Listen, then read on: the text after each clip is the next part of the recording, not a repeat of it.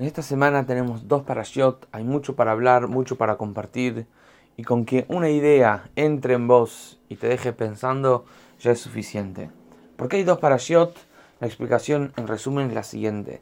Hay 53 parashiot en total en la Torah, y hay semanas en el cual se lee primero lo que corresponde a la festividad. Por ejemplo, este año cayó Shavuot en Shabbat, se omite la parashá que correspondía a esa semana y se lee lo que corresponde a Shavuot. Entonces ya tenés una semana en el año que se salteó una parashá, por lo tanto hay ciertas semanas que hay que leer dos parashiot. Entonces vayamos directo a las parashiot. Empecemos con la primera, Hukat.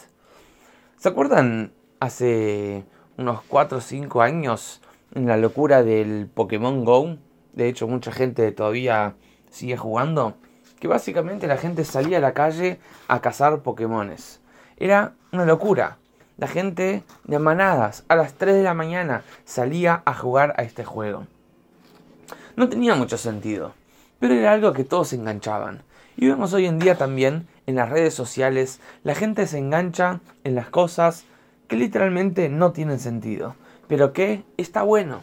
Y está bueno porque no tiene sentido. En el judaísmo, es exactamente lo mismo. Las cosas que más tenemos que encontrarle pasión es las cosas que no tienen sentido.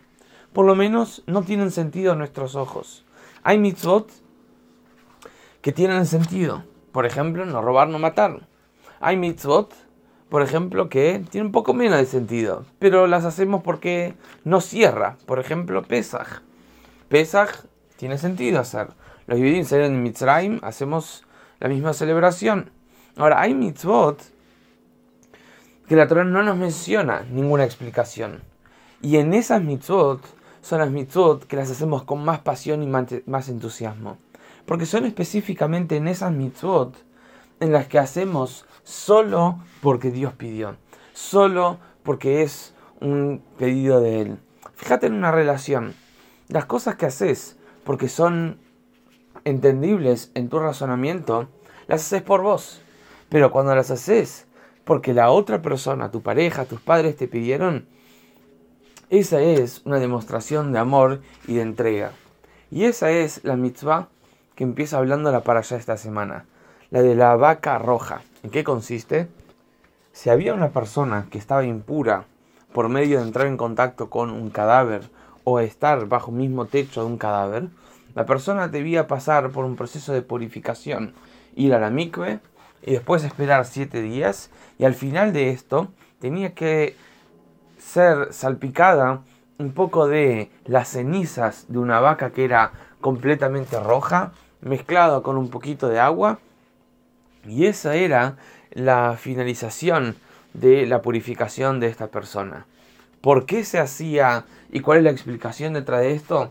Ese es una de las, esta es una de las mitzvot que son suprarracionales, más allá de la razón.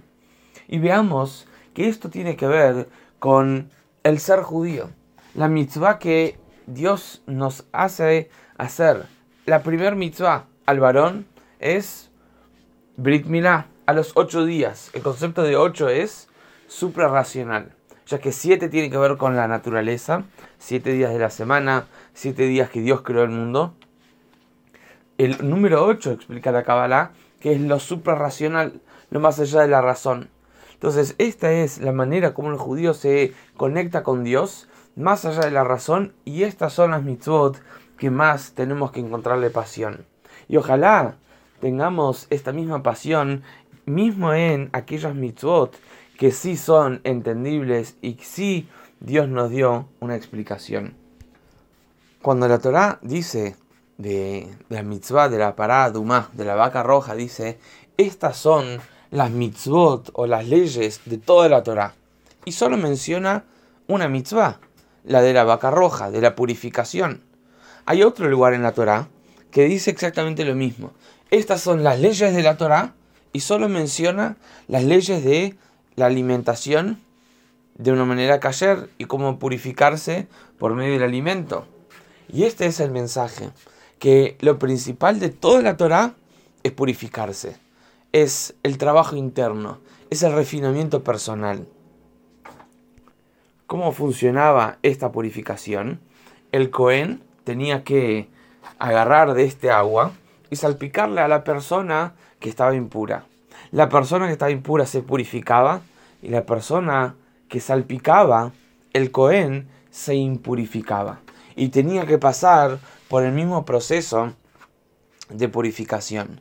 Y esto es algo muy fuerte, porque ¿cómo puede ser que la persona que está purificando a otra persona, él mismo se contagia y él mismo se impurifica? Y esto lo vemos hoy en día. Las víctimas más grandes del coronavirus vimos que fueron los médicos, enfermeros, porque ellos son los que primeros se, expusieron para salvarle la vida a otra persona. Y esto es una enseñanza muy fuerte. A veces nosotros queremos ayudar, pero desde lejos. Queremos ayudar, pero con lo fácil.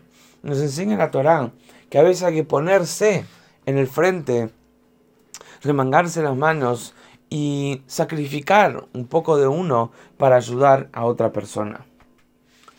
Cuando el pueblo judío estaba en el desierto, habían tres milagros que los acompañaban durante todo el tiempo. Las nubes, había nubes adelante del pueblo judío, atrás, en los costados, arriba y abajo. Este milagro venía gracias a que estaba Aarón presente. Había un pozo de agua que los acompañaba durante todo el tiempo, que este venía gracias a Miriam, la hermana de Moshe y de Aarón, y había el milagro del maná, que esto venía gracias a Moshe. La para allá esta semana nos cuenta que Miriam fallece, el pozo de agua deja de estar y el pueblo judío reclama a Dios. Perdón, reclama a Moshe. Moshe, queremos agua. ¿Qué hace Moshe?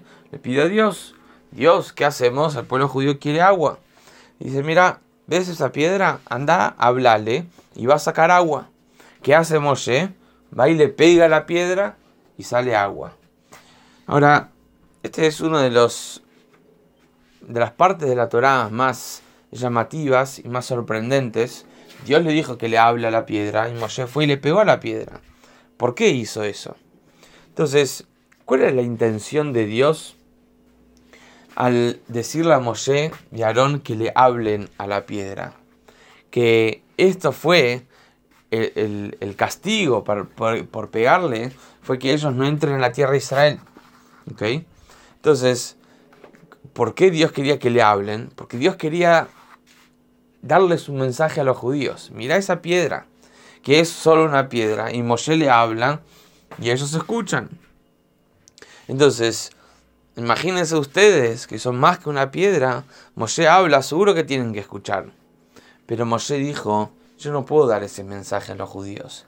Si ese es el mensaje que yo le doy a los judíos, ellos van a pasar vergüenza frente a la piedra. Porque la piedra, miren, ustedes son inferiores que en la piedra. Y Moshe estaba dispuesto a sacrificar su mérito de entrar a Israel para no hacernos pasar vergüenza. Esa es la grandeza de Moshe. Y no solo la grandeza de Moshe, la humildad de Moshe. Porque si Moshe entraba a Israel, iba a ser una redención eterna. Y Moshe quería que todos los judíos de todas las generaciones próximas sean partícipes en este mérito de traer la redención y lograr la tierra de Israel de una manera eterna. Por eso él dijo, yo prefiero no entrar a Israel y darles el mérito a todos los judíos que entren a la tierra de Israel.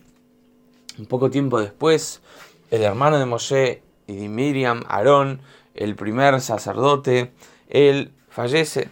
Y cuenta la Torá que por 30 días estaba todo el pueblo en duelo. ¿Por qué 30 días?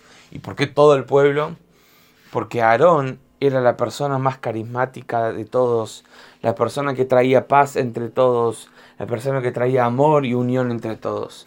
Y él era una persona que realmente le cambió la vida a prácticamente todos. Entonces todos se lamentaron y estaban tristes de la partida de Aarón. Termina la parasha de Jucat contándonos de la guerra del pueblo judío contra el, el, pueblo de los emoritas para conquistar, ya ir en camino hacia la conquista de la tierra de Israel.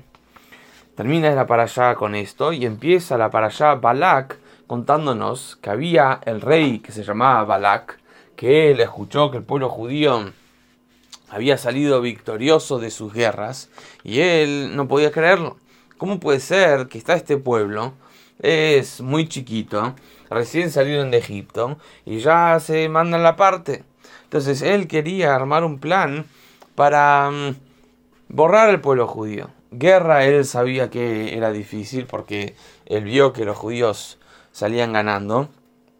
Entonces, ¿qué hace Balak? Él manda a llamar a Bilam. Bilam era uno de los gran hechiceros eh, de las que manejaban las fuerzas del mal y él la verdad era la persona importante. Él mandó a llamar a Bilam y le dijo, mira, quiero que vengas para maldecir al pueblo judío. Bilam piensa y dice, ¿sabes qué? No puedo hacer eso. Los mensajeros vuelven y dicen a Balak eso. Balak dice, mira, le voy a dar toda la plata.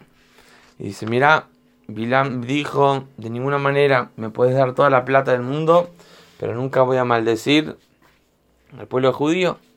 Ellos insisten, insisten, y él va. En medio del camino, yendo hacia Balak, Bilam estaba en su burro, y el burro de repente ve en un ángel de Dios. Y era un camino muy estrecho, y el burro quería seguir caminando y pasar, y él empuja a Bilam contra la pared y le lastima el pie. Ahí en ese momento el Bilam le pega al burro y le dice, ¿qué me estás haciendo? Y el burro abre la boca y habla, un milagro que Dios hizo en ese momento, y dice, ¿qué está pasando? ¿Por qué me pegas? ¿Por qué me lastimas? Y dice, ¿no es que está un ángel? Y ahí Dios le dio la habilidad a Bilam que pueda ver el ángel. Y le dijo, ¿dónde vas? Estoy yendo a maldecir al pueblo judío. Entonces el ángel le dijo, no vayas. Y dijo, bueno, voy a ir. Y dijo, solo vas a ir si vas a decir lo que yo te digo para que digas. Se encuentra con Balak y él estaba todo el plan, festejan que finalmente van a maldecir al pueblo judío. Bilam hace su mejor intento, pero en vez de maldiciones empiezan a salir bendiciones. Y las bendiciones y las profecías y los elogios más lindos e importantes del pueblo judío aparecen en las maldiciones, entre comillas, de Bilam. Aparece la profesión de Mashiach, que Mashiach va a venir. Aparece una descripción de la virtud del pueblo judío que es la del recato. ¿sí? como el Bilam, la, fuerza del mal, cuando vio al pueblo judío, vio la fuerza del recato. Y este es como Bilam, la fuerza del mal, se dio cuenta que la grandeza del pueblo judío, y por más que le iban a dar plata, él no estaba dispuesto a nada para no irse del camino de la verdad. Después de la historia de Bilam y Balak, nos cuenta para allá que el pueblo de los moabitas ahora tratan otra manera de cómo desarmar al pueblo judío por medio de traer y seducir al pueblo judío por medio de liberar a todas sus mujeres, las moabitas, dentro del pueblo judío. El pueblo judío muchos se descarrilaron, se descarrilaron en, por este mal camino hasta que vino Pinjas y demostró que ese no es el camino por medio de matar a un líder de una tribu que estaba cohabitando con una moabita y eso fue lo de que despertó a los judíos y de vuelta al buen camino. Eso nos muestra la importancia de mantener las relaciones sanas, sagradas, dentro del pueblo judío, con hogares llenos de judaísmo, con la pureza y el recato que destacó Bilam en su profecía.